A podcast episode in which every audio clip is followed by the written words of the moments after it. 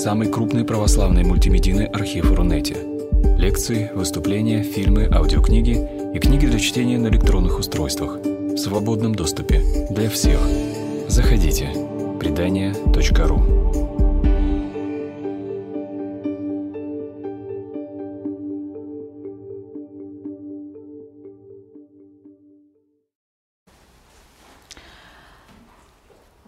Ну, действительно, тема нашей лекции, нашей встречи, потому что мне бы не хотелось, чтобы это был монолог. Мне было бы очень интересно услышать ваши вопросы и услышать от вас какую-то обратную связь. Так вот, наша тема – это прощение, взятое с разных сторон, с разных позиций. Потому что прощение – это та реальность, которой каждый человек имеет дело постоянно. Мы сталкиваемся с необходимостью просить прощения и прощать кого-то непрерывно, потому что ни семейная, ни профессиональная жизнь, ни жизнь в обществе, ни наше пребывание в мире вообще невозможно без прощения. И я могу вам привести какие-то очень простые примеры, да, когда, ну, когда, например, э, мама очень ждала, когда сын станет самостоятельным. И вот он начал свою самостоятельную жизнь, но он ей не звонит, она сама должна ему звонить. И она испытывает при этом сложные чувства, очень богатые – Потому что, с одной стороны, она чувствует радость по поводу того, что человек теперь вышел в такое автономное плавание, и она ему не нужна. С другой стороны, она испытывает большую горечь по поводу того, что она ему больше не нужна. Да? Она может испытывать ревность к своей там, невестке, предположим, которая заняла ее место. Она может испытывать разочарование по поводу того, что она испытала человека не внимательного, нечуткого и так дальше. Да?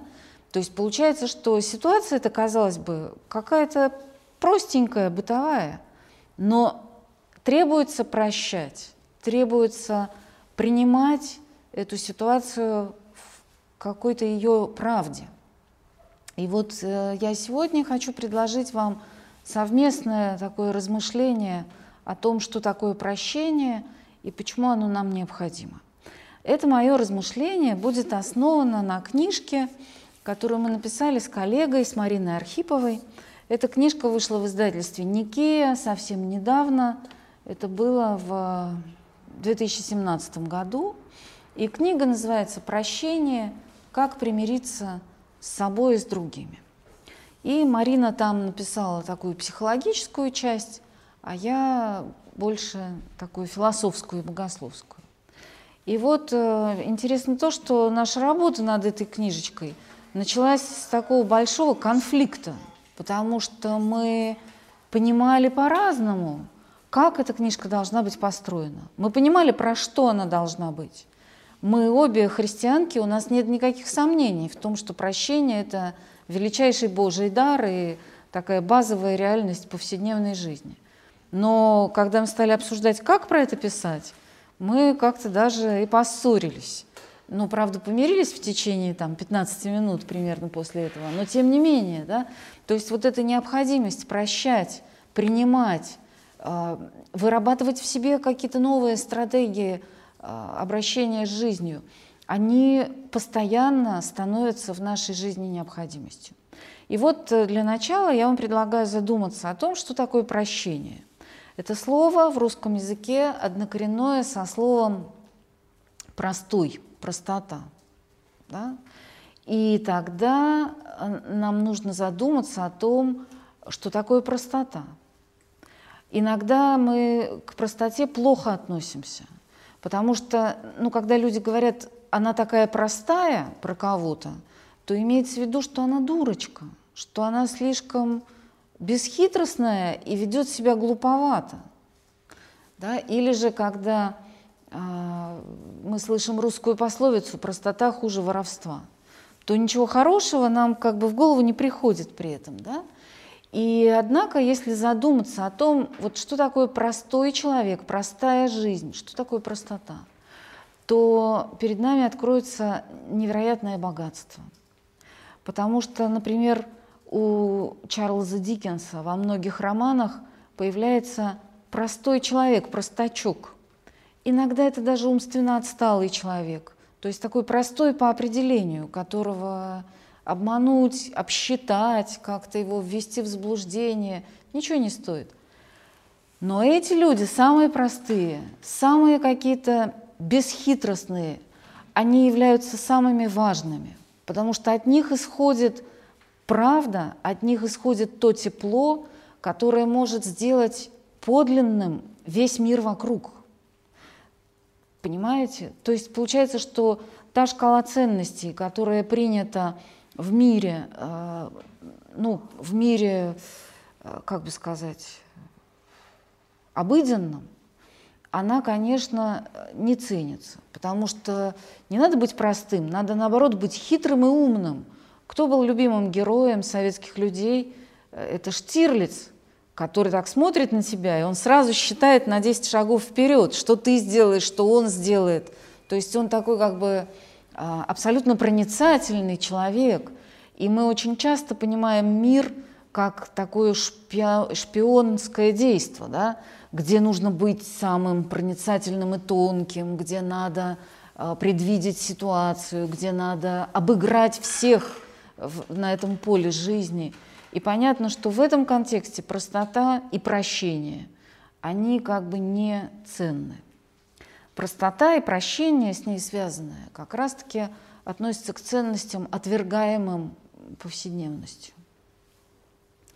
И вот если говорить о прощении, то оно, во-первых, связано с простотой, потому что прощение, оно всегда делает сложное простым.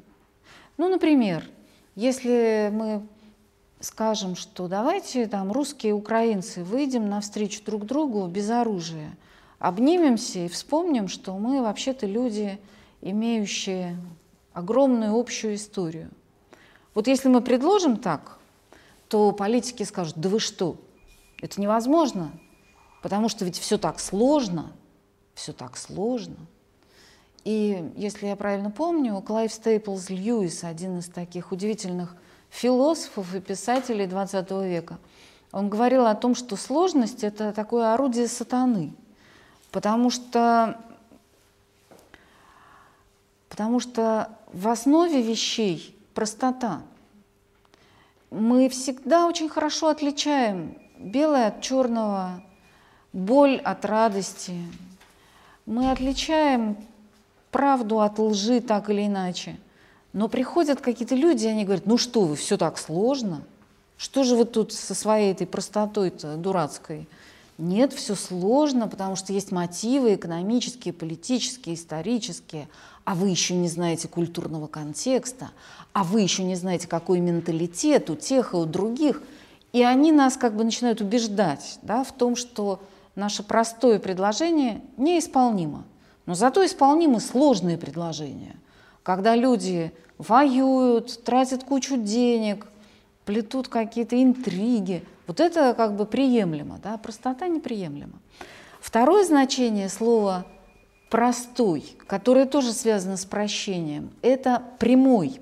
Во многих славянских языках, ну, когда поляки нам говорят, например, «идж просто», это значит «иди прямо». Да?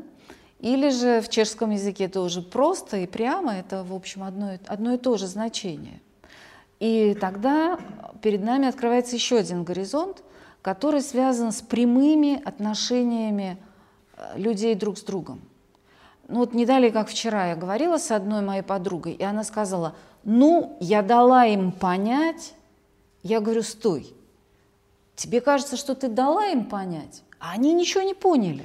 Потому что либо ты человеку говоришь вот просто, глядя ему в глаза, да, какие-то простые слова, либо ты начинаешь какие-то делать такие обходные маневры, что вот я дала понять, а потом она будет обижаться, что кто-то что-то не понял, потому что ну, ей показалось, что она прозрачна, а человек это истолковал в каком-то своем смысле. И очень часто мы сталкиваемся в семейных, профессиональных, каких-то других отношениях с такими непрямыми конструкциями – ну, с какими-то очень сложными обходными путями, да. Я вспоминаю, как моя бабушка, очень любимая, она говорила моей маме, очень любимой, скажи ему, он, это был мой папа, потому что бабушка, она так любила его, она так его приняла в свое сердце, что она не могла допустить, чтобы от нее исходила какая-то, ну там, критическая э, информация или что-то такое, да, и поэтому она говорила, скажи ему, пожалуйста, но так нельзя, потому что вот когда ко мне люди обращаются, там, скажи ему, скажи ей, я всегда говорю, нет, ты хочешь, ты скажи. А если ты не можешь сказать, может быть, тогда не надо. Может быть, тогда ты хочешь сказать что-то такое, что человека ранит или обидит, и тогда этим словам не место в человеческой жизни. То есть простота и прощение, они связаны вот с этой прямотой. И тогда вот последнее, что скажу по поводу самого значения этого слова. Э, в языках европейских слово «прощать» да, оно связано с таким освобождением от вины. Ну, например, по-английски excuse, да, по-французски excuse. То есть мы выводим человека из состояния вины. И здесь есть место и прямоте, и простоте, но здесь еще есть другое очень важное значение, которое связано с даром. Когда человек мне должен – когда он передо мной виноват, и я его прощаю, то в этот момент я освобождаю его от э, какого-то невероятного гнета. Вот я вам расскажу историю, которую услышала только что два часа назад. Эта история, рассказанная одним прекрасным человеком, если я не ошибаюсь, его зовут Юрий Смирнов. Но, может быть, я ошибаюсь, и тогда пусть он меня простит и простят те, кто его знают. Этот человек э, основал общество русско-немецкого примирения. И он рассказывает о том, как э, довольно давно, когда еще очень многие ветераны были живы, он в качестве переводчика сопровождал немецкого ветерана, который вот был в России как солдат вражеской армии, а потом приехал ну, в какие-то, может быть, 60-е годы в Россию в качестве путешественника.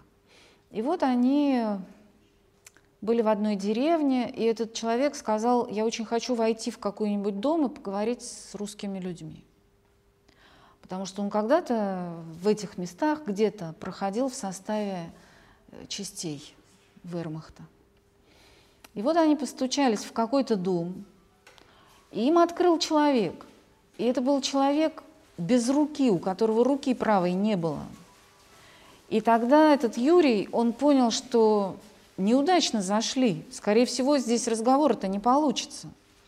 Но, тем не менее, этот немец, он говорит, вот здравствуйте, я вот такой-то секой-то, и я бы хотел поговорить с русским человеком каким-то. И этот мужчина, мгновенно у него лицо становится багровым, он говорит, а я не хочу говорить с фашистами, потому что они мне сделали вот это. Я из-за них руки лишился – и я даже речи немецкой слышать не могу, я не хочу ни с кем разговаривать. Говорит он это очень эмоционально, очень ярко, и немец без перевода понимает, что ему сказали.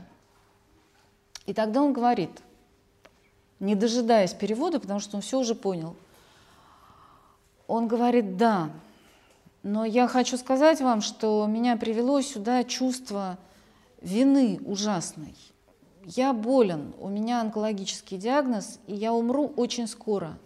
И мне перед смертью захотелось приехать в Россию и побыть среди вас, потому что я не могу умереть вот с этим чувством вины за, за то, чему участником я был. И он говорит, что я бы очень хотел пожать вашу руку.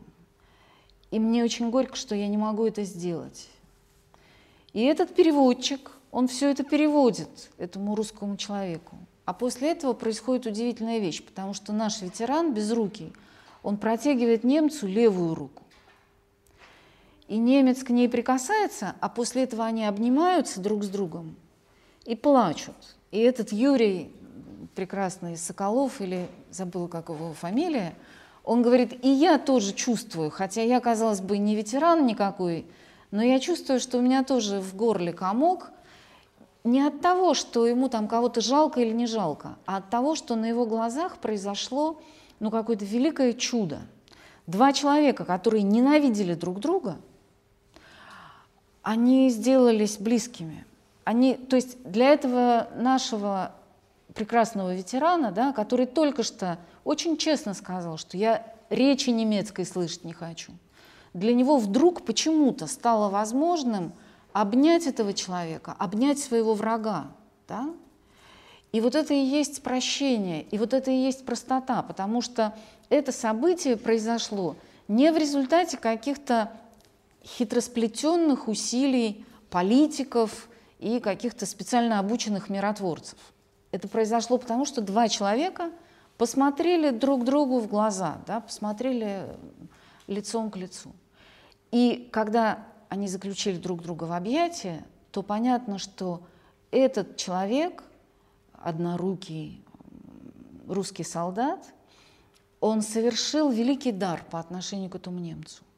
Потому что он, он дал ему прощение, он дал ему возможность спокойно умереть. Это колоссальная вещь – спокойно умереть. Потому что тебе, тебя вывели из состояния вины – это можно сравнить с тем, как будто ты был в тюрьме, а перед тобой открыл кто-то дверь и вывел тебя вот из этой тюрьмы на солнечный свет, да, настоящий. Поэтому мне кажется, вот это западное значение, латинское, конечно, это латинский корень, да, экскузары, выводить из состояния вины. Мне это кажется вот невероятно важным, потому что когда мы говорим о прощении, мы очень часто рассуждаем в терминах справедливости.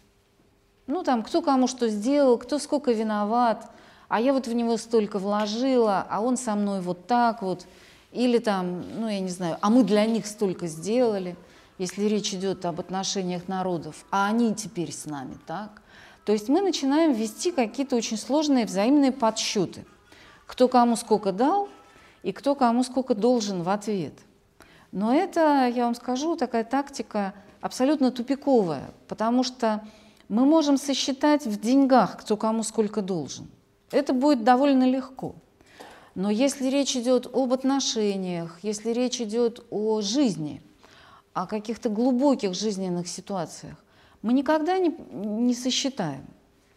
Да? И даже больше, когда мы начнем считать, когда мы начнем стремиться к справедливости – мы разрушим последние отношения. Да? Мы их просто переведем в какой-то недостойный, недолжный регистр. Это будет катастрофой. Поэтому, а, как говорит Христос, блажение давать, чем брать.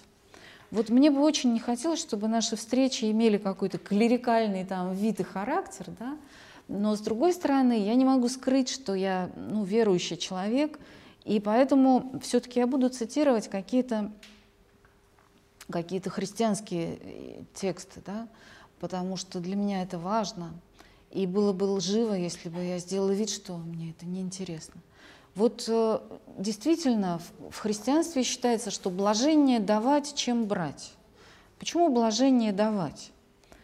Ну, первая причина очень простая. Кто дает, тот главный. Вот одна моя подруга, она антрополог, она говорит, что спрашивает у своих студентов, кто в вашей семье главный? Они говорят, ну, не знаем, там, то и все. Тогда она заходит с другой стороны, а кашу кто варит по утрам?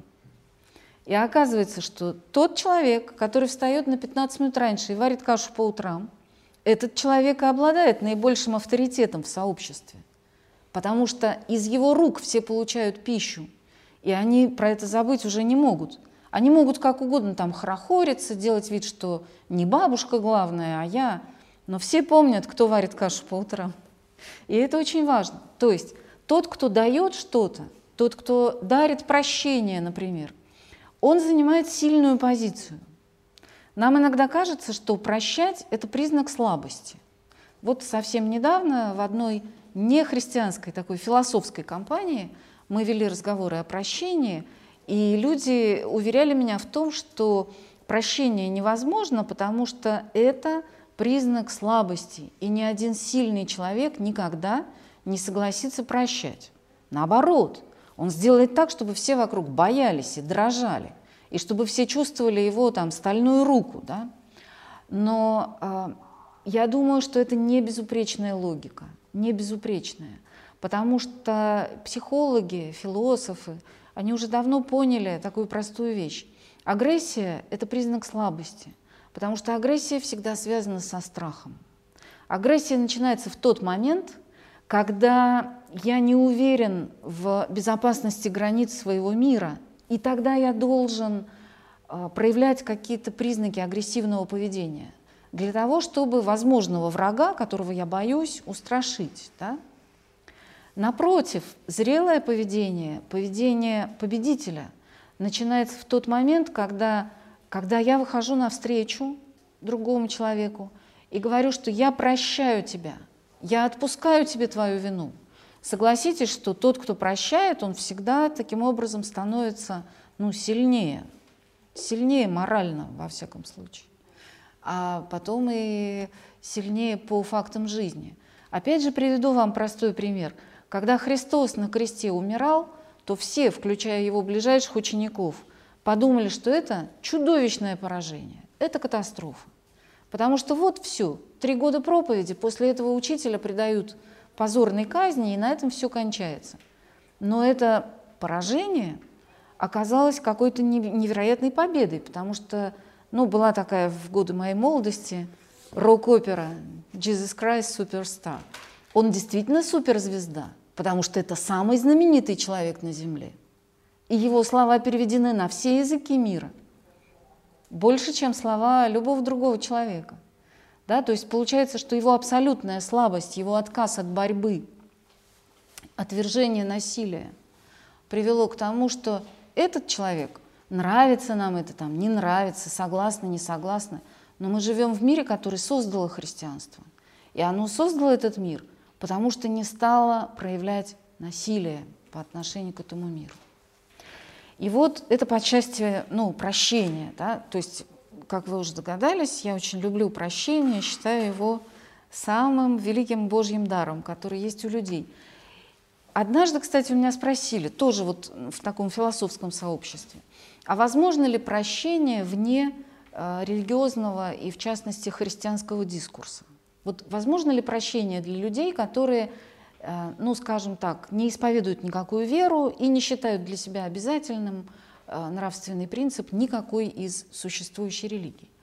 Я бы на это ответила «да», потому что я знаю очень много людей, которые совершенно не религиозные, никогда в церковь не ходят, но они проявляют такое благородство, такую щедрость в отношениях, у них есть такой дар прощения, которому может позавидовать любой там, воцерковленный христианин. Но с другой стороны, если я скажу, что да, э, возможно прощение вне религиозного сознания, то тогда это будет тоже не совсем точно, потому что, ведь смотрите, да, действительно, поколение наших родителей воспитывалось в обществе обезбоженном. Но можем ли мы сказать, что до них не дошли христианские ценности? Нет, потому что они все читали Пушкина, Гоголя, Достоевского и Толстого. Это все входило в школьную программу. А поэтому христианская система ценностей, которую можно не называть по имени, можно не поминать святых отцов каждые две минуты, но все равно христианская система ценностей, она встроена в русскую культуру. Значит, люди, которые выросли внутри русской культуры, нельзя сказать, что они ну, какие-то совсем чужие по отношению к Евангелию. Они не чужие, они его знают – они его знают опосредованно, но они все равно знают его. Поэтому вот это очень сложный вопрос. Да? Может ли прощение существовать вне, э, вне, ну скажем, духовного представления о мире? Формально может, по сути, не знаю, не могу сказать. И вот те вопросы, которые были предложены нами в анонсе нашей лекции. Да? Как простить самого себя – как простить ближнего, как простить Бога и нужно ли его прощать. И, наконец, э, вопрос очень важный, мне кажется, для нас, для людей здесь живущих в России, самый важный – это как прощать э, историческое прошлое, свою страну, вот как, как примириться с тем миром, в котором мы живем, с русским миром который довольно жесток. На протяжении последних веков он довольно жесток. Ну, давайте мы начнем, наверное, вот я скажу вам какие-то простые слова, а потом мы оставим место для вопросов, потому что мне кажется, что вопросов ну, должно быть немало у нас. Значит, первый вопрос. Как простить самого себя? Когда мы говорим о прощении самого себя, то очень часто мы сталкиваемся с отрицанием проблемы. Люди говорят, а мне не надо прощать самого себя. Я собой доволен. Ну, я типа себя очень люблю и уважаю. Но правда потом эти люди начинают или в компьютер играть, или водку пить, или какие-то другие у них начинаются проблемы. Но они считают, что у них все в порядке в отношении с самим собой. Вот про прощение себя, как ни странно, очень сказал итальянский классик Данте Алигьери, который написал в XIV веке божественную комедию – и там речь идет о путешествии в загробный мир. Но помимо, помимо путешествия в миры иные, подозреваю, что Данте совершил путешествие вглубь собственного сердца. Потому что те пространства, которые он описывает, это без сомнения ландшафты его души. Он помещает в эти свои э, загробные миры всех своих знакомых, друзей и родственников, всех героев книжек, которые он прочитал, философов, с чьими учениями он познакомился. То есть понятно, что он путешествует вглубь самого себя. И вот это путешествие внутрь собственного сердца, внутрь собственной души, начинается с ада. Потому что если я хочу понять, кто я такая, то мне придется выяснить, чего я боюсь, что я отрицаю, на что я не хочу смотреть, между прочим, очень часто наши ближние и самые неудобные ближние, те, с кем у нас больше всего конфликтов, они показывают мне дорогу в мой внутренний ад. И я именно поэтому их отвергаю, что я не хочу смотреть в собственную тьму. А собственная тьма есть у каждого из нас. И когда человек говорит, нет, у меня нет ничего темного внутри, то я хочу спросить у него, а твоя как фамилия? Может, ты это, Серафим Саровский? Примеру, или Иисус Христос, например, да? потому что нет людей, у которых бы не было э, внутреннего какого-то конфликта. Чем больше мы его отрицаем, тем глубже мы его загоняем. Значит, первая задача наша – это посмотреть на самого себя, увидеть, ну, фигурально выражаясь, собственный ад, и дальше сделать такую удивительную вещь. Вот некоторые люди, они бы мне сказали, а дальше с этим адом надо бороться. Нет, я вам скажу нет. Потому что, во-первых, слишком много чести бороться. Знаете, есть такая история про Иосифа Александровича Бродского. Когда он уже уехал в Америку и много лет жил там, к нему приехал один его приятель. И он начал ему что-то такое очень горячо рассказывать про какие-то конфликты политические, литературные, там что-то такое – и вдруг он видит, что Бродский откровенно скучает, что он прям вот смотрит в небо, и на лице у него написано, когда что наконец замолчишь. И этот человек у него спрашивает, как? Иосиф, ну разве тебе не интересно? Это же все вот такая жизнь. Он говорит, слушай, мне не интересно это, во-первых. Мне интересно другое, как вот водичка плещется, как облака по небу, вот это интересно. А про то, как кто с кем грызется, это нет. А во-вторых, он говорит, тебе не кажется, что слишком много чести мы оказываем людям в тех ситуациях, когда мы пересказываем какие-то склоки, дрязги, то есть мы как бы льем воду на эту мельницу, да, мы какую-то энергию свою отдаем. Ну, примерно так строился этот разговор. Так вот, аналогичным образом, лучший способ борьбы со своей собственной тьмой заключается в том, что мы умножаем свет внутри себя – как только внутри умножается свет, сразу всякая тьма растворяется, ее больше нету. Это мы прекрасно знаем. Вошел в темную комнату, что надо сделать? Можно, конечно, побороться с тьмой, но легче лампочку включить. Просто поверни выключатель. Не надо ничего другого, героических подвигов не надо. И в этот момент тогда нам нужно понять, как мы можем умножить этот свет. И мне кажется, что первый верный шаг – это принять самого себя – ну, то есть в каком-то смысле довериться самому себе. Что значит примириться с самим собой? Это значит принять себя в своей реальности. Я человек не очень хороший и не очень плохой. С одной стороны, может, от меня никакого украшения жизни большого не происходит, но почему-то Бог меня терпит. Но если Бог меня терпит, ну и я могу тоже себя потерпеть, да, и сказать, что, ну, да, вот такой, как есть. Потому что, ну, бывают же не только там какие-нибудь соколы и, не знаю, леопарды, ну, бывают червяки, инфузории, туфельки, но тоже у них есть какое-то место под солнцем. Поэтому вот этот первый шаг – примириться с собой, с реальностью самого себя. Сказать, что да, вот я человек, я способен на прекрасные вещи, но иногда бываю безобразным. Ну, ну значит, вот так устроен, что ж поделаешь. Это очень важный путь. Но вообще про методики примирения с собой Марина Архипова, вот моя коллега, она в этой книжице очень хорошо написала. И надо сказать, что эти методики, они ну, на первый взгляд покажутся такими немножко формалистическими. Потому что она говорит, вот возьмите тетрадку, ответьте на такой вопрос, ответьте на секой вопрос. И я сначала так посмотрела на это, подумала, да, ну не знаю. И вдруг, через некоторое время после выхода нашей книжки, одна моя знакомая, она просто видит меня и говорит, можно мне вас обнять? И я думаю, а что это, с чего бы вдруг? Она говорит, вы знаете, мне так помогла ваша книжка. Вот я завела тетрадочку, я стала все писать, и у меня так улучшились отношения с друзьями и родственниками. Ну, у нее там была парочка проблем. И я думаю, ничего себе. Ну, то есть то, что мне казалось довольно сложным, очень помогло какому-то человеку. Именно потому, что это такая методичная, простая работа. Да, возьми тетрадку, напиши то, напиши все. Вот, так что, если вы хотите простить себя, то ну, тут написано в книжке, как это сделать. Теперь вторая проблема. Как простить ближнего? А насчет ближнего у нас есть, как правило, две крайности. Есть люди, которые воюют со всеми ближними, которые все время какие-то качают права, какие-то выставляют границы, то есть они все время э, на войне. Вот мы с Трезором на границе. Да?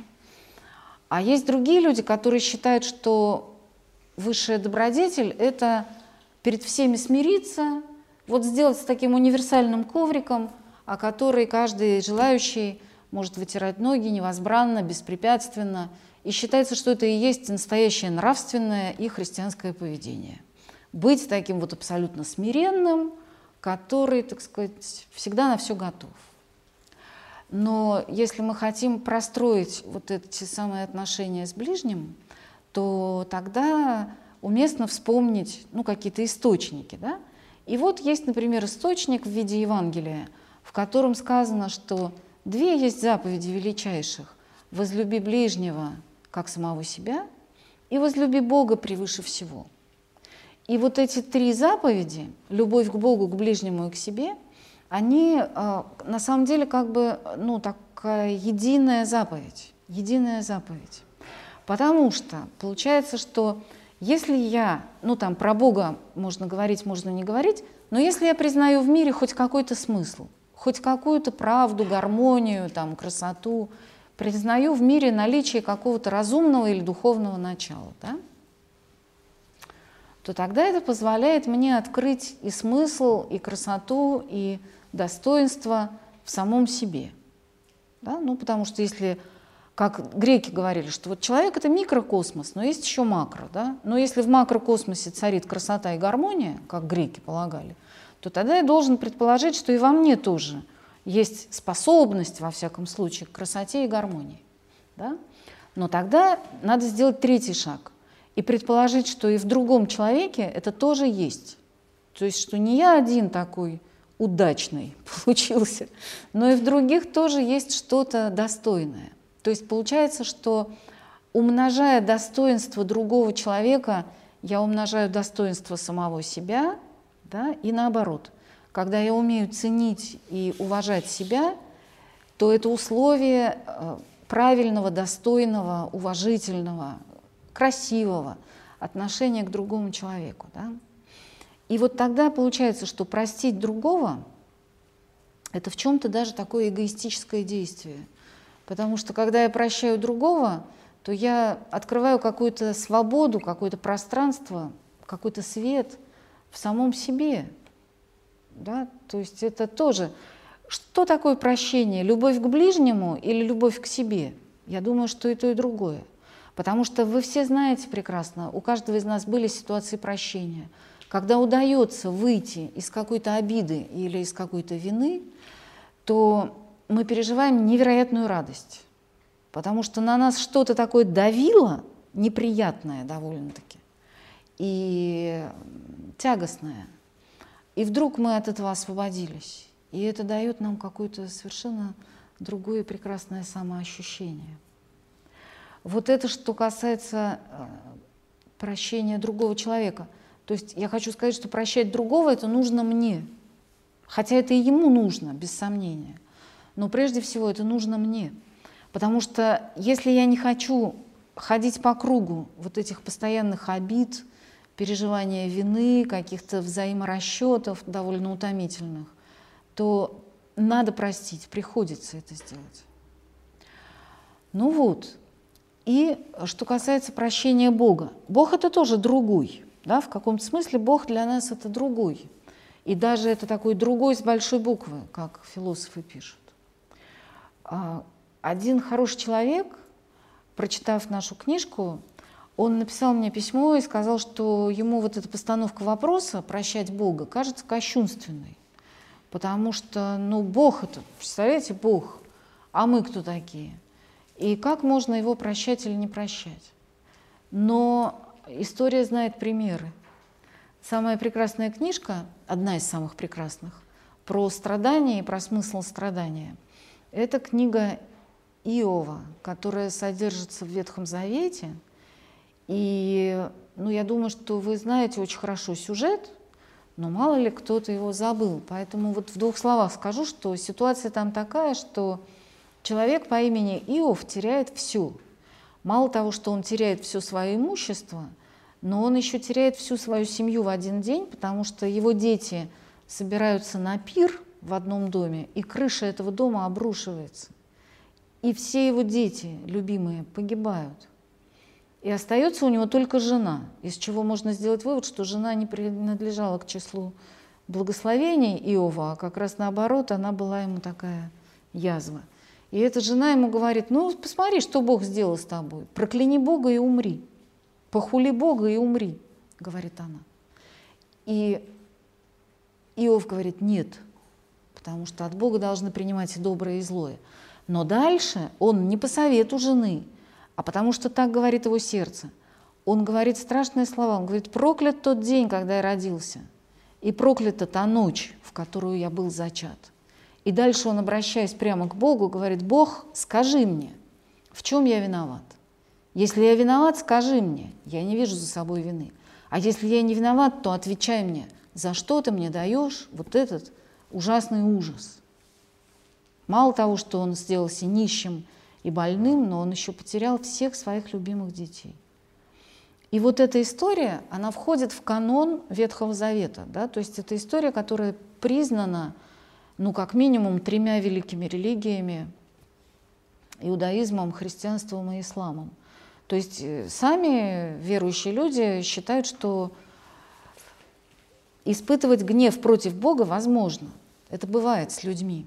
И когда это бывает, то смотрим пункт первый. Да, надо принять себя в своей реальности.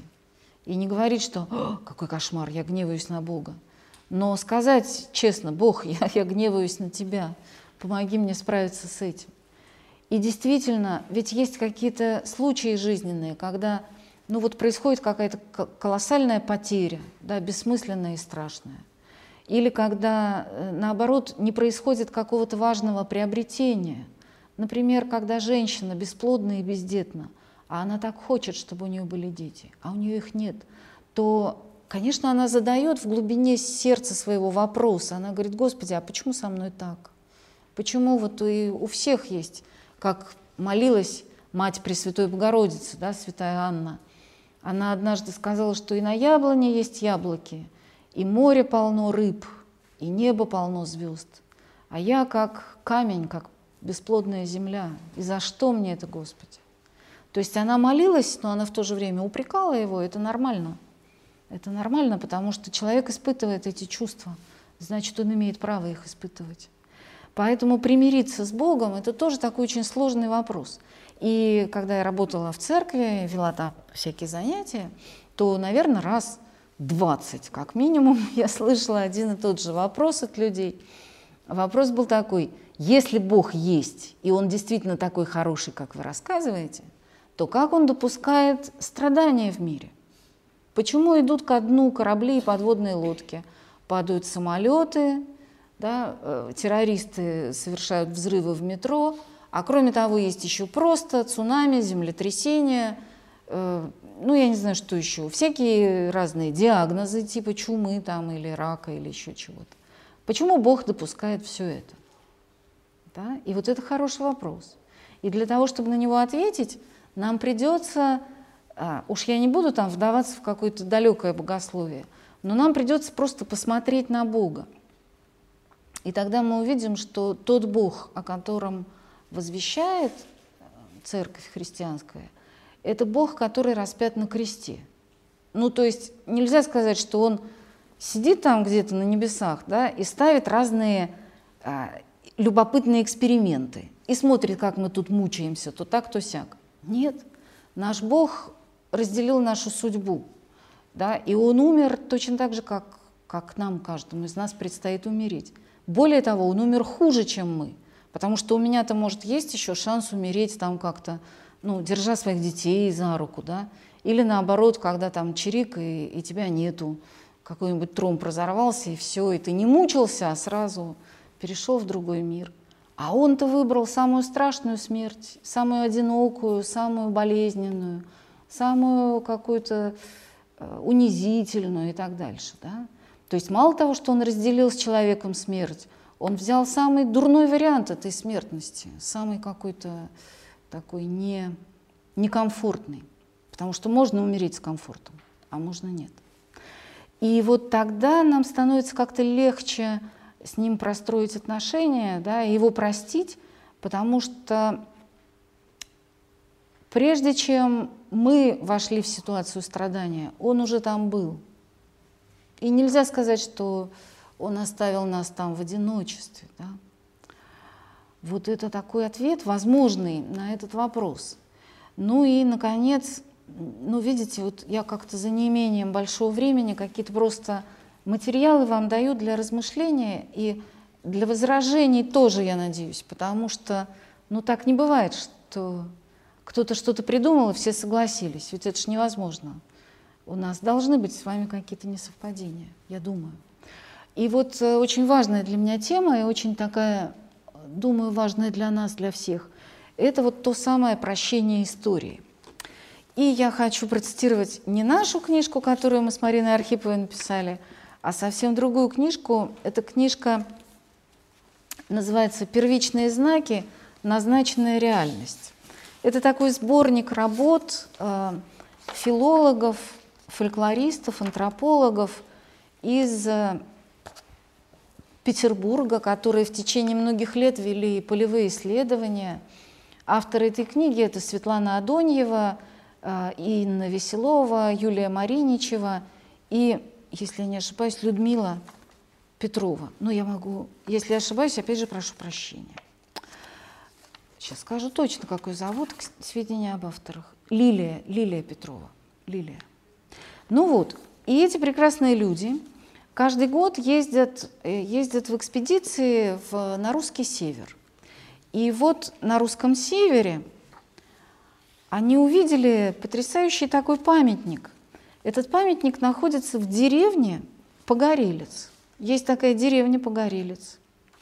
И там поставлен памятник, э, во-первых, землякам, павшим в боях за советскую родину во время войн 39-40, а потом 41-45 года. Это памятник, который был поставлен в советское время, ну, в таком плановом порядке, потому что мы с вами помним, что очень много таких памятных стел, каких-то знаков появлялось у нас э, после войны. Это раз. Но на этом прекрасные жители деревни Погорелец не остановились. Они еще поставили другой памятник. Вот я вам его покажу, а потом прочитаю, что там написано. вот это крест поклонный, а это камень. Поклонный крест они поставили всем, кто погиб в гражданскую войну. А вот этот камень всем, кто погиб в ГУЛАГе, всем жителям своей деревни, землякам, которые, которые погибли. И там написано вот что. На деревянном кресте там написано следующее. Жителям деревни Погорелец, погибшим в годы кровавой смуты 1918-1920 года. Вы были по разные стороны баррикад и жизнь свою отдали за идею. Смерть вас всех примирила. И если честно, это потрясающая надпись, потому что это примерно история про Антигону, про великую героиню античного мифа да, и, соответственно, трагедии Софокла, потому что Антигона про что говорит? Про то, что пока ее братья бились друг против друга, они были врагами, но когда они умерли, смерть всех примирила. И поскольку я их сестра, то я должна похоронить и одного, и другого, и того, который был герой, и того, которого там, ну, считают предателем. Это не важно. Важно то, что они мои братья, и смерть их примирила. А на валуне, вот на этом, который камень, да, в честь э, погибших во время сталинских э, времен, там написано следующее. «Невинным жертвам сталинских репрессий вы все родились в Погорельце, умереть же вам суждено было вдали от родного дома, оклеветанным, униженным, оскорбленным». И дальше за этим следует просто такой список на котором написаны имена тех жителей деревни Погорелец, которые сгинули в ГУЛАГе во времена сталинских репрессий. И самое интересное заключается в том, что эти три памятника, то есть вот эта советская стела, крест и э, камень, они стоят рядышком на одной центральной площади деревни Погорелец. Вот почему мне это кажется очень важным и прекрасным, потому что 31 октября пришла я в Москве к камню э, напоминание, ну, потому что 31 октября это день, э, это день э, политзаключенных, да? И вот мы там читали списки, каждый называл имена своих друзей и родственников погибших и предков, и какие-то еще нам давали листочки. И меня очень удивило то, что, во-первых, очень многие люди говорили, не забудем, не простим, не забудем, не простим. А во-вторых, они присоединяли к этому чтению какие-то политические требования. Свободу тому-то, сделать надо то-то. То есть я не за то, чтобы какой-то хороший человек там сидел в тюрьме или что-то такое. Но я считаю, что нужно немножко разграничивать реальности, понимаете? Потому что если я говорю, не, не забудем, не простим, это означает, что я инициирую новый виток все той же войны. А мне кажется, что мы уже довольно устали от войны. Вот я как-то просто открыла школьный учебник истории и посчитала, сколько лет Россия находилась в состоянии беды на протяжении 20 века. Страшное дело, я вам скажу, потому что гражданская война, Первая мировая, Вторая мировая – сталинские репрессии приравниваем к гражданской войне, потому что когда мой сосед пишет на меня донос, то он же тоже со мной как-то воюет, да? пусть даже и без ружья. А кроме того, у нас была афганская война, у нас была чеченская, у нас э, бесчисленные какие-то локальные конфликты, в которые наша страна так или иначе вовлечена. То есть получается, что ну, как бы мы уже навоевались-то достаточно. И теперь хочется понять, как прекратить войну, потому что уже хватит, уже как-то все устали от этого дела. Да? И любая женщина, у которой есть э, братья, дети, родители, э, отцы, там, мужья, она поймет, что последнее дело провожать своих на войну. Последнее. Хуже этого быть ничего не может. Значит, нам нужно как-то найти выход из состояния войны и прийти к состоянию мира. Как найти этот выход? Ну, некоторые говорят, ну, надо справедливость установить. Надо найти быстренько справедливость, ее прожать как следует. Если надо, миротворческие войска пригласим, чтобы уже ни у кого не было сомнений в том, где справедливость и как она ценна, и все, и наступит мир. Но я боюсь, что так не получится, потому что понятие справедливости, оно является очень-очень э, сложным. И, и невозможно установить одну справедливость для всех. Вот Юрий Михайлович Лотман, он в одной из своих статей привел такой пример.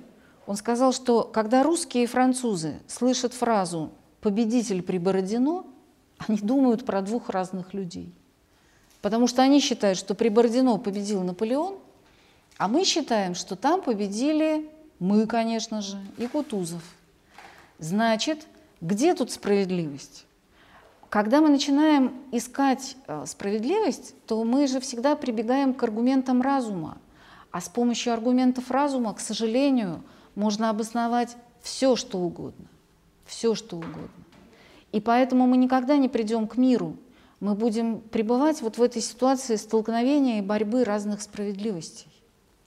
Значит, выход из этой ситуации борьбы, войны и всеобщего взаимообвинения вот в той плоскости, которую нам показала вот эта самая э, прекрасная деревня Погорелец и те хорошие люди.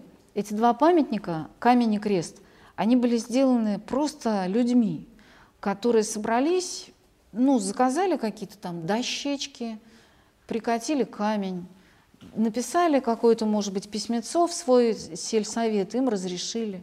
То есть это сделали люди, это сделало не государство, а это сделали такие же люди, как мы с вами.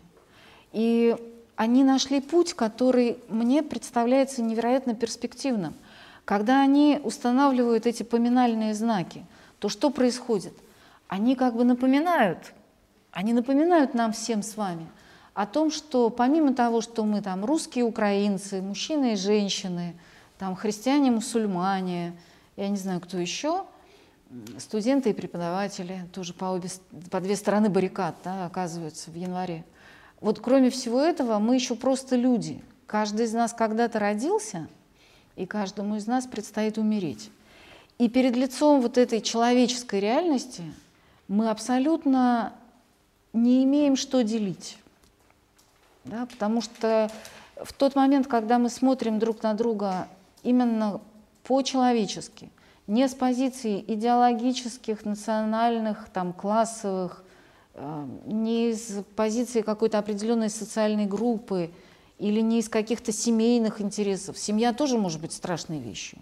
Потому что если это такая семья, которая встала свиньей и воюет против остального белого света, то хорошего в этом семейном духе мы не найдем. Значит, вот единственный путь какой-то эффективный, да, это представить себя человеком, который, ну вот просто живет как-то на земле, на земле под небом, и которому предстоит умереть. Ну, вы извините, что я о печальном, но на самом деле смерть это же, ну, как бы это, это печальное событие только, только для последних десятилетий, когда произошло такое обесценивание веры. А по большому счету смерть ведь она не так плоха была всегда. И когда Пушкин говорит «хвала тебе, чума», да, нас не страшит могила тьма, то он как бы трепещет и ждет даже встречи с этой грозной царицей. Здесь э, слышится не только то, что он там не хочет умирать, а еще и то, что ему страшно интересно, что же там будет – и с кем он встретится. Да? А в той же самой русской деревне, вот та же самая Светлана Борисовна Адоньева мне рассказывала, там люди как ходят на кладбище. Она говорит, что вот приходит женщина на кладбище, и она посещает не только своих родителей, но она идет, она идет по этому сельскому кладбищу, она подходит к этим заросшим травой холмам, и она вот так просто кулаком стучит в могилу и говорит, ну, здравствуй, Анастасия Петровна, ну что я тебе скажу? Светка твоя в городе, с мужем живет хорошо, дети приезжали на каникулы, а Васька-то твой, к сожалению, пьет, но не часто. Вот она Анастасии Петровне докладывает, то есть она с ней говорит так, как если бы это Анастасия Петровна, э, ну там, долго отсутствовала, а теперь приехала, да? Она идет к следующей соседке и говорит, ну что, Марья Афанасьевна, тебе скажу – Потом она приходит к своим родителям, говорит, здравствуй, папа, здравствуй, мама, там Новый год справили хорошо, студень варили и так дальше. И она это делает абсолютно естественно, органично. И когда человек, выросший в городской культуре, это наблюдает, то перед ним просто открывается какой-то новый горизонт. Потому что оказывается, что можно действительно со своими родными мертвыми разговаривать как с живыми. И что можно чувствовать за своей спиной вот эту постоянную поддержку своего рода. И мне кажется, что вот этот вопрос о примирении с историей, он очень важен еще и вот почему. Потому что наши мертвые, всякие разные, и вот эти бедные, э, кто погиб в ГУЛАГе, и те по-своему не менее бедные, а более, кто был их палачами и тюремщиками, они все ждут от нас не того, чтобы мы по их поводу вынесли какие-то умозаключения, чтобы мы разобрались, изучили исторические документы, и чтобы мы там как-то вынесли свой вердикт. Им этого не нужно. Им нужно от нас какое-то простое человеческое сострадание и простая человеческая память. Да? А эти вещи возможны только в примиренном состоянии. Потому что иначе я буду говорить, что этого я помню, а этого нет. Этому я подам руку, а этому не подам. Вот я недавно прочитала в, в хорошем источнике э, на, на сайте Радио Град Петров, как очень хороший человек, Борис Братусь, великолепный психолог, он рассуждает про то, что мы должны знать свою историю и не подавать руки палачам. И мне хочется спросить у него, Борис Сергеевич, а вы кому хотите подать или не подать руку? Все уже в могиле. Уже прошло. С 1937 года уже прошло 80 лет. Они все в могиле. И нам не надо уже делать каких-то красивых жестов, кому я подам руку, кому не подам, вот я такой моральный, я буду разбираться. Нам надо как-то сделать так, чтобы наш страдающий народ перестал быть местом постоянной войны и кровопролития, а чтобы он стал местом прощения, где я могу сказать, что да, я не поддерживаю того, что делали эти люди. И для меня это боль, и позор, и страдания, и рана. Но я прошу Господа Бога, чтобы Он этих людей простил. Потому что иначе это будет, э, ну иначе это будет, как сказать, темное пятно в моей жизни, да, потому что моя страна это же моя жизнь. Значит, до тех пор, пока мы клеймим, причем, понимаете, когда мы клеймим кого-то, то в этом очень много гордыни. Потому что когда кто-то машет флагом и говорит «они», «эта страна», «этот совок», то предполагается, что ну уж я-то точно не такой. Я-то, конечно, и не совок, и никогда бы никого там ничего, и я самый такой праведный, моральный, лучше всех. Ну, это же позиция детская. Гораздо лучше быть взрослыми и понимать, что мы не знаем, мы, живущие сегодня, мы не знаем, что бы мы делали, если бы провели недельку на вшивых нарах в Бутырской тюрьме. Я не знаю, что бы со мной было. И мне кажется, что будет легкомысленно сказать, что «а я точно знаю, что я бы выдержал». Мы не хлебнули того, что хлебнули они, а потому, наверное, вставать в позицию судей у нас нет никаких оснований. Ну вот, я вам сказала какие-то слова такие по поводу реальности, прощения. И я очень рада буду, если вы выскажете какие-то свои возражения, вопросы или наоборот расскажете какие-то истории. Ну вот, если, если это возможно, Аня, да, ведь возможно, то, пожалуйста, говорите. Скажите, как прощение вот в наше время насильников, убийц. Вот, много сейчас. Спасибо. Очень хороший вопрос. Как можно простить человека, совершившего тяжкое преступление, насильника или убийцу? И вот здесь спасибо вам за этот вопрос, потому что мне кажется, что нам очень важно понимать, что прощение и ответственность – это вещи, которые идут рядом. Потому что я могу простить человека, но я не в силах снять с него ответственность. Будучи прощенным, он все равно должен понести ответственность. И это нужно даже не только мне и не столько мне, а это нужно ему. Потому что а, мы становимся взрослыми, свободными только в тот момент, когда мы научаемся нести полную ответственность за свои поступки.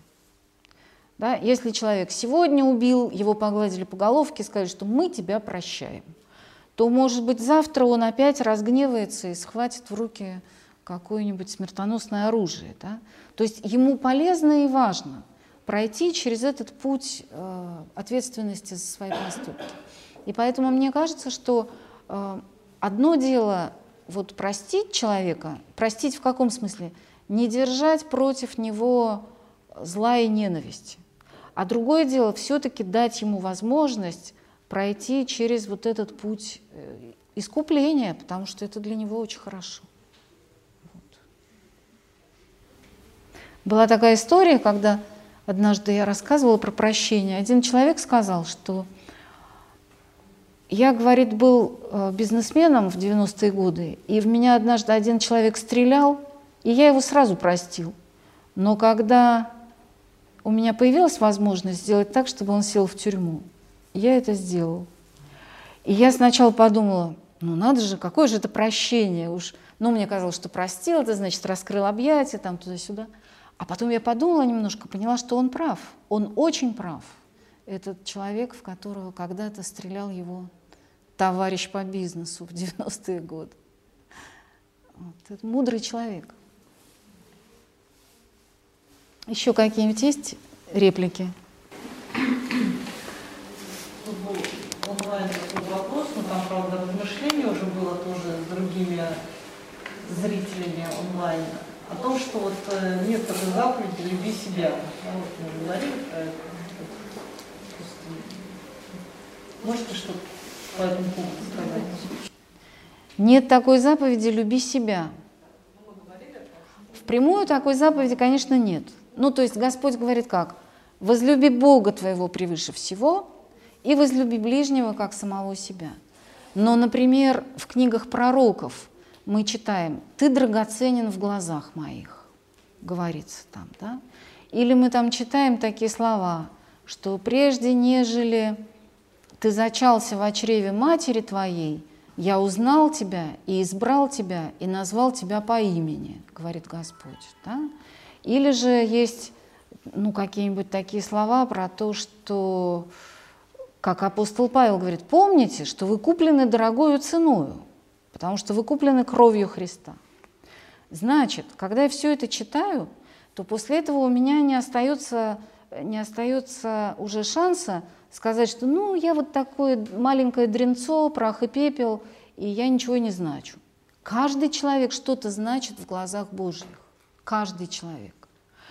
Другое дело, что понятно, что любовь к себе, она не может и не должна принимать формы ну, такого наивного детского эгоизма.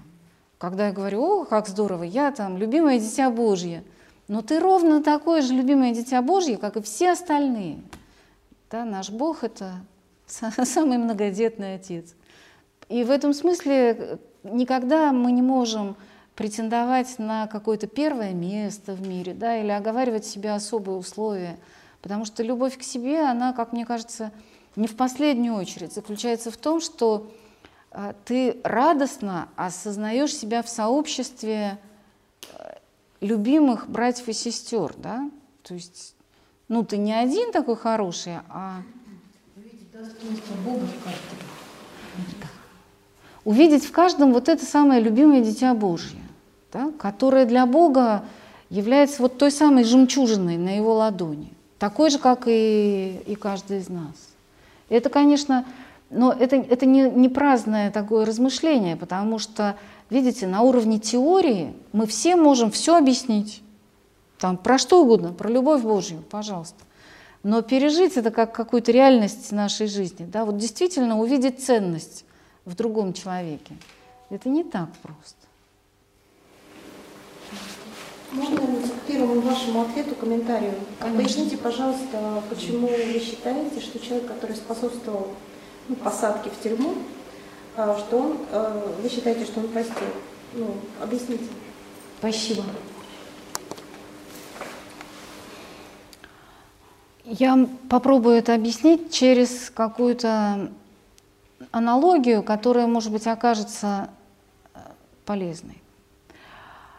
Вот смотрите, вот, предположим, ребенок пришел домой в дурном настроении, да, и он э, махнул рукой, и улетела какая-нибудь чашка в угол. И пол кухни залита чаем и осколками. Любая умная мать простит его в ту же секунду, потому что она поймет, что он это сделал ну, в силу каких-то особенностей своего возраста, своего школьного дня и так дальше. Но любая умная мать не побежит ползать на коленях и собирать за ним осколки. Она скажет ему, дорогой, убери. И это будет правильно, потому что если я поощряю какое-то нервное, импульсивное, несоциальное поведение, то я тем самым закрепляю в нем. То есть он понимает, что так можно.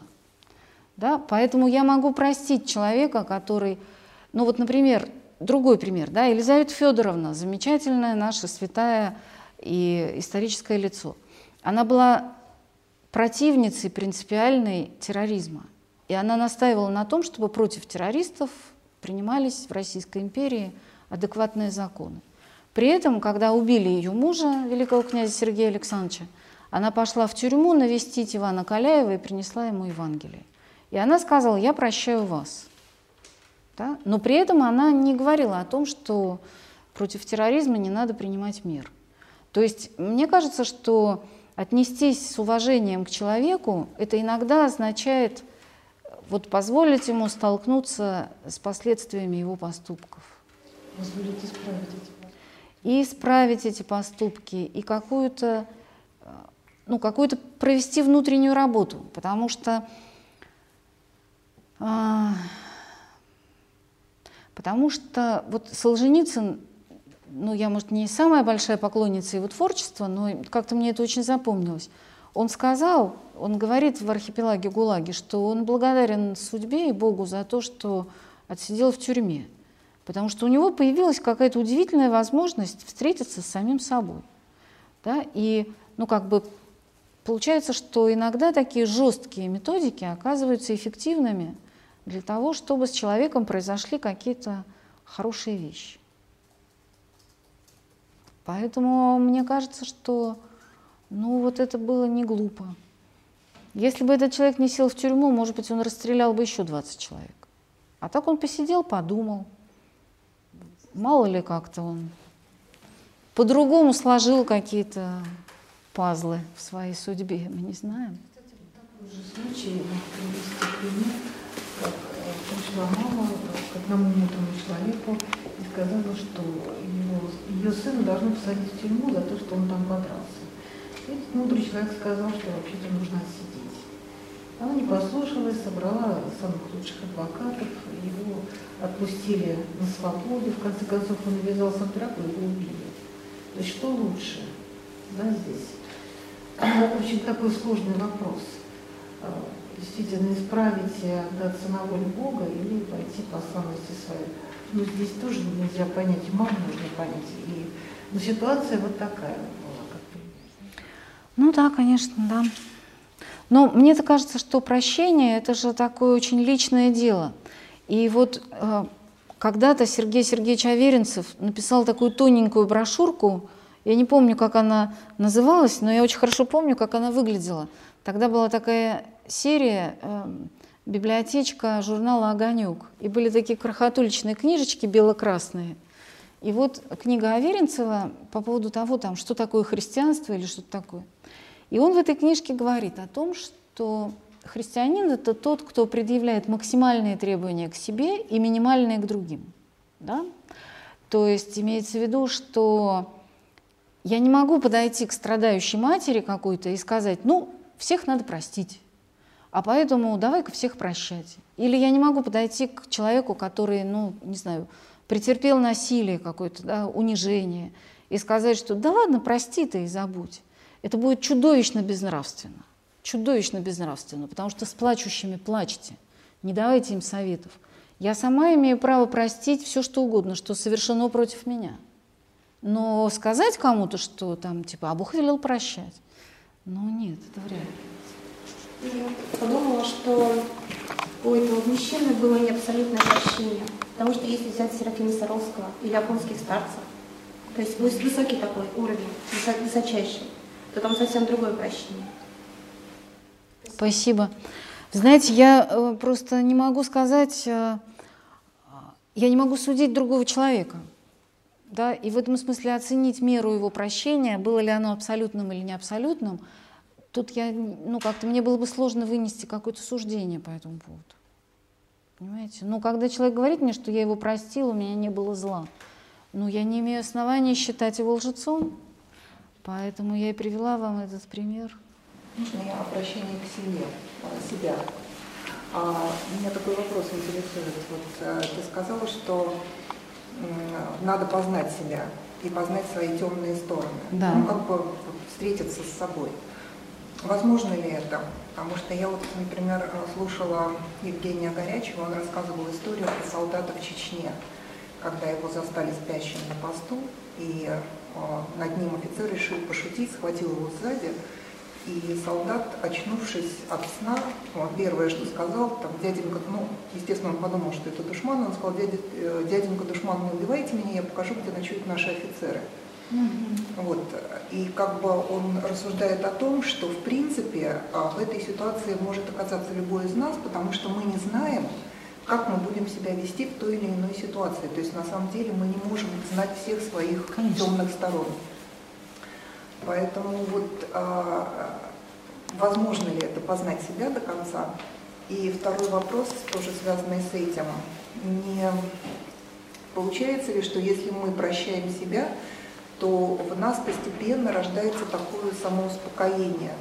Ну, Боже меня любит так же, как и всех остальных. В принципе, нет а, такой мотивации для внутреннего роста, нравственного, там, я не знаю, интеллектуального, но любого. То есть тут нет вот этой вот, так сказать, толчка, пинка такого, да, что вот нет, я должна, mm-hmm. я, я, мне надо все-таки куда-то расти. Вот я... Спасибо. Что касается первого вопроса, то, а, конечно, познать себя до конца невозможно по одной простой причине, потому что человек это такая динамическая реальность. Да? Мы же все время меняемся, мы все время становимся другими. То, что было правильно про нас там три года назад, это через три года будет совершенно неправильно. И поэтому мне кажется, что вот познать себя до конца – это а, задача и неосуществимая, я согласна, а кроме того, возможно и ненужная. Почему? Потому что, а, потому что наше внимание может быть направлено ну, по-настоящему в какую-то одну сторону. Да? И если я все время занимаюсь собой, анализирую, какие у меня там грехи, не грехи, какие помыслы, не помыслы, как я вот так или сяк, сочиняю, что я скажу батюшке на исповеди. Можно также написать сочинение про себя, страницы на четыре.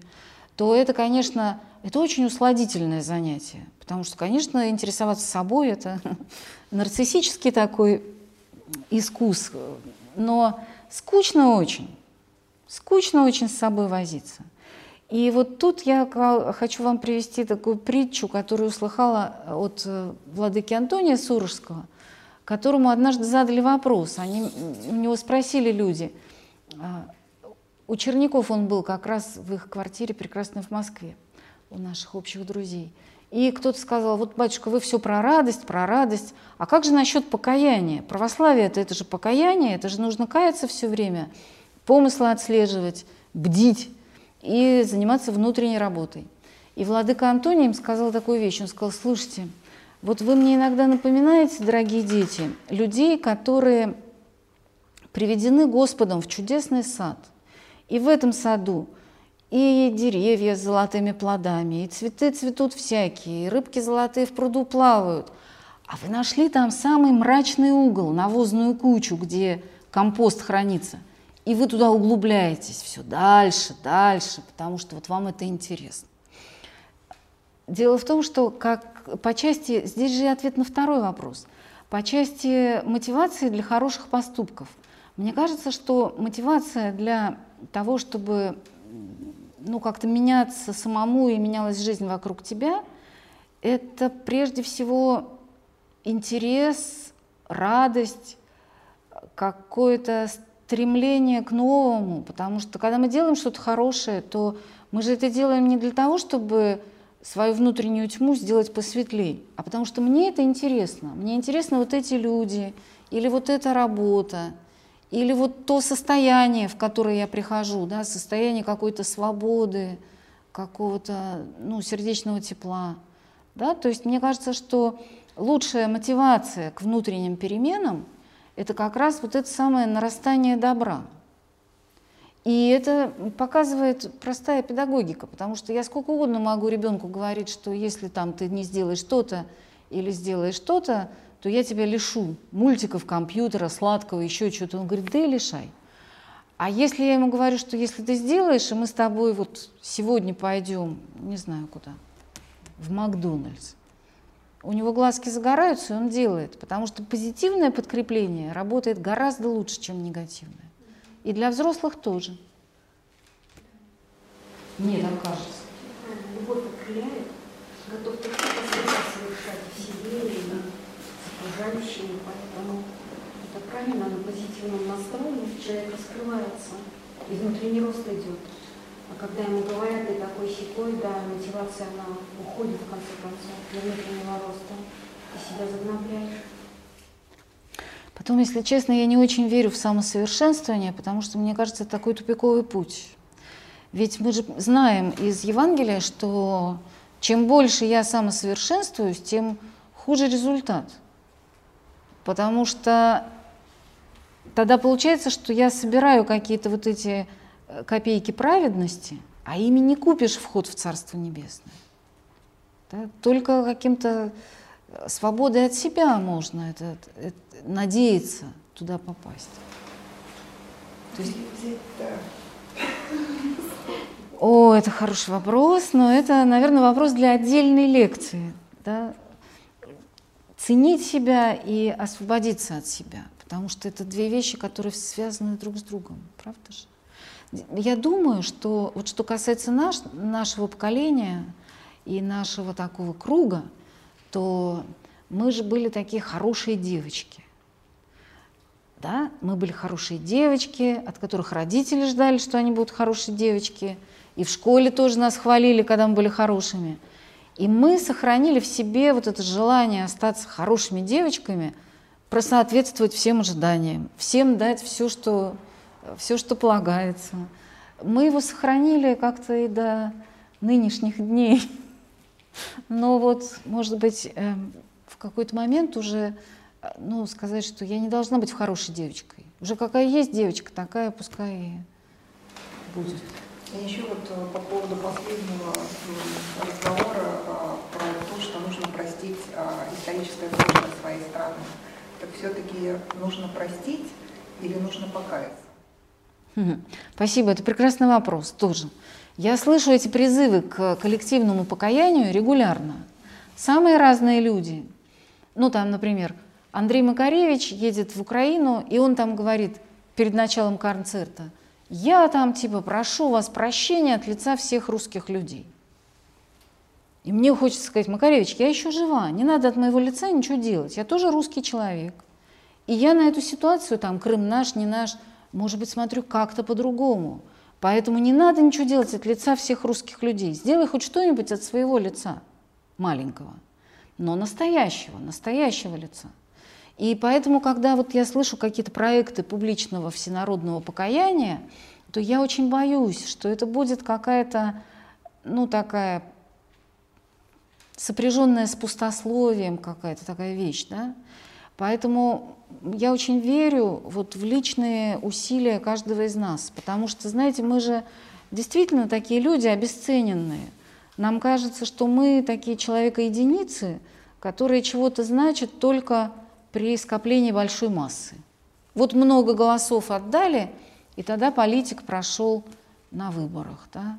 Или там много людей собрали, как наш любимый отец-настоятель, он всегда спрашивал после каждого мероприятия, а сколько народу было? Потому что если было 80 человек, это было хорошее мероприятие, а если 8, то тогда не удалось нам что-то. Хотя это не важно. Да? Мы понимаем, что может быть какой-то пустое дело, которое соберет тысячи людей. А может быть какой-то разговор, где два человека поговорили, но потом от этого что-то прекрасное родилось. Поэтому мне кажется, что по части покаяния, то вот это покаяние можем и должны, наверное, мы пережить, но как-то очень глубоко внутри своего сердца. Да? А потом уже плоды этого покаяния в виде, например, вот этих чудесных камней, крестов, каких-то разговоров про своих родственников, когда люди, например, просто пишут воспоминания про дедушек и бабушек. Это же такой колоссальный вклад. Да? Поэтому вот на уровне персональном, конечно, я считаю, что это единственный нормальный путь в отношении к истории, а на уровне общегосударственном мне бы не хотелось, потому что я боюсь, что это будет такое трескотня какая-то. Ну, так мы устроены, не потому что государство там умное или глупое, а так мы устроены.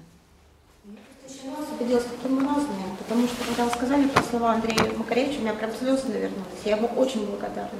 Да? Я думаю, что, что это тоже путь. Просто пути бывают разные. Согласна. Поэтому, видите, очень хорошо, что мы живем в таком мире, в котором, к счастью, возможны разные возможности, извините за тавтологию. Да? И мне кажется, что когда разные люди делают разные вещи, то постепенно в этом начинает вырисовываться какая-то правда.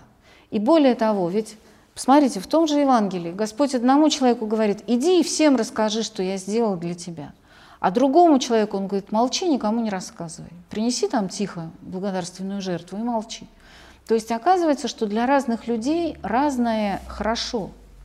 И поэтому, конечно, могут быть и радикальные, и консервативные, и какие-то очень такие публичные и частные практики. В данном случае я ведь выступаю только как частное лицо, которое ну, делится с вами какими-то своими представлениями о том, как можно жить. А, для меня можно. Но это не значит, что я хочу всех призвать двинуться по какому-то одинаковому пути. Вот. Тот интерес, который возник Сейчас. А вот был вопрос там у девушки. Да. Спасибо большое. Скажите, а вот вы описывали очень разные ситуации, и есть ситуации какого-то явного причинения, допустим, да, когда речь идет о насилии, о каких-то вот таких вещах. А есть ситуация, когда человек, допустим, непонятно почему чего-то ожидает от какого-то другого человека, а этого не происходит. То есть эта ситуация создана исключительно самим субъектом. С точки зрения прощения есть какая-то разница или э, это не, не важно? То есть ну, внутренне, а... ну и вообще в целом. Если речь идет, как говорил один мой знакомый батюшка, а, она обиделась, а он не заметил, она простила, а он не узнал.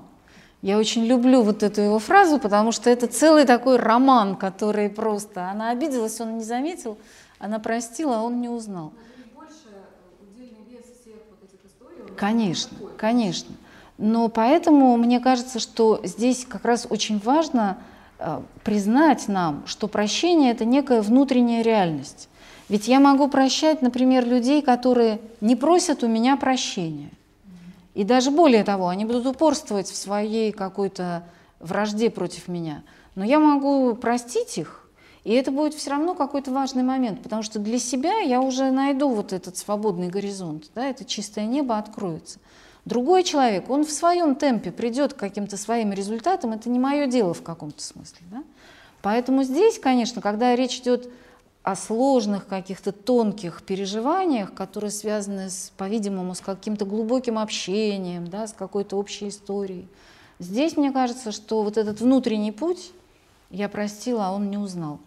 Он в чем-то лучше, чем э, выяснение отношений.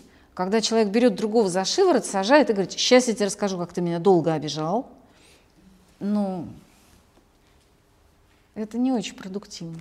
Хотя можно и так попробовать.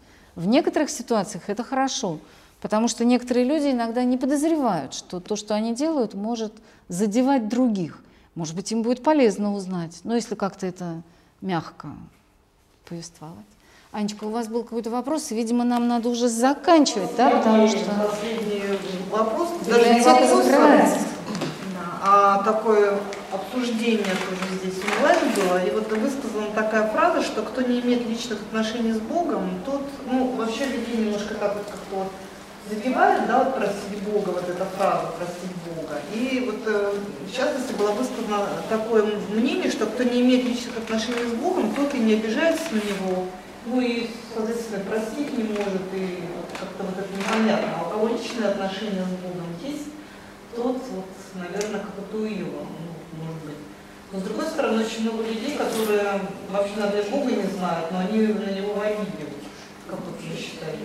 Все-таки тут важно, что личные отношения, или второстепенно?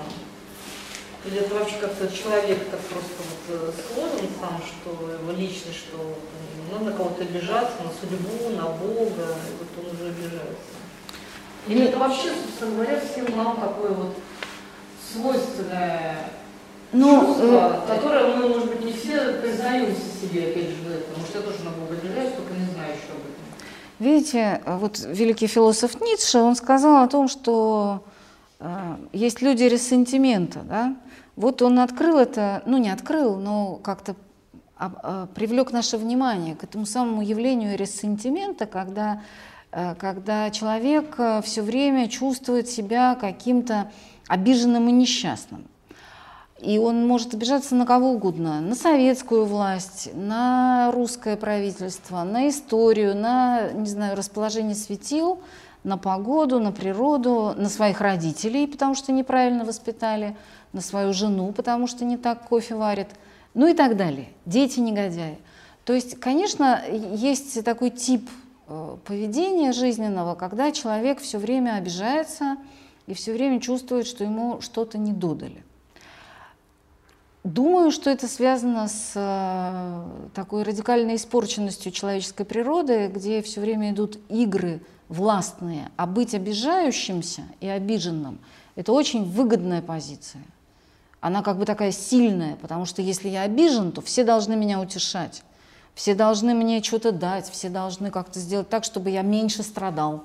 Да? Поэтому, ну да.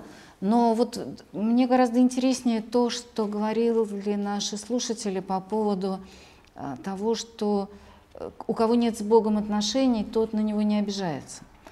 И мне хочется спросить, а возможно ли существование человека, у которого никаких нет отношений с Богом? Ведь я могу не знать о том, что у меня идет какой-то биохимический обмен внутри. Если я маленький ребенок или какой-то там дикарь, которого не учили биологии, да, я могу не знать ничего про биохимию крови, но она у меня все равно есть. Да? И точно так же человек может как угодно относиться к мысли о Боге, это его, так сказать, глубоко личное дело, но если этот человек существует, то по факту кто-то его привел в бытие. Ну, смешно же сказать, что это случайная игра молекул, которая, там, материя как-то она вот двигалась-двигалась и додвигалась до человека. То есть если человек существует, он уже не чужой Богу. Он может на это обидеться и сказать, а я не просил, чтобы меня там. Ну, твое личное дело. Значит, подростковый период человек переживает. Потом будет какой-то другой период, более интересный, более сложный. Но мне кажется, что Богу не страшно. Он, ему даже как-то смешно, когда мы на него обижаемся. Если он дает нам пережить какие-то похожие реальности в нашем родительстве, да, если наше родительство хоть как-то похоже на божественное отцовство, то тогда мы можем понимать, что он не расстроен, когда мы обижаемся. Тут еще Матвей Верхин коллега из Москвы передает свой восторг по поводу вашей книги «Молчание» и просит следующие книги лекции делать молчание. Ну, я готова, надо только понять, когда и как. Да, спасибо. Спасибо, спасибо вам большое, спасибо.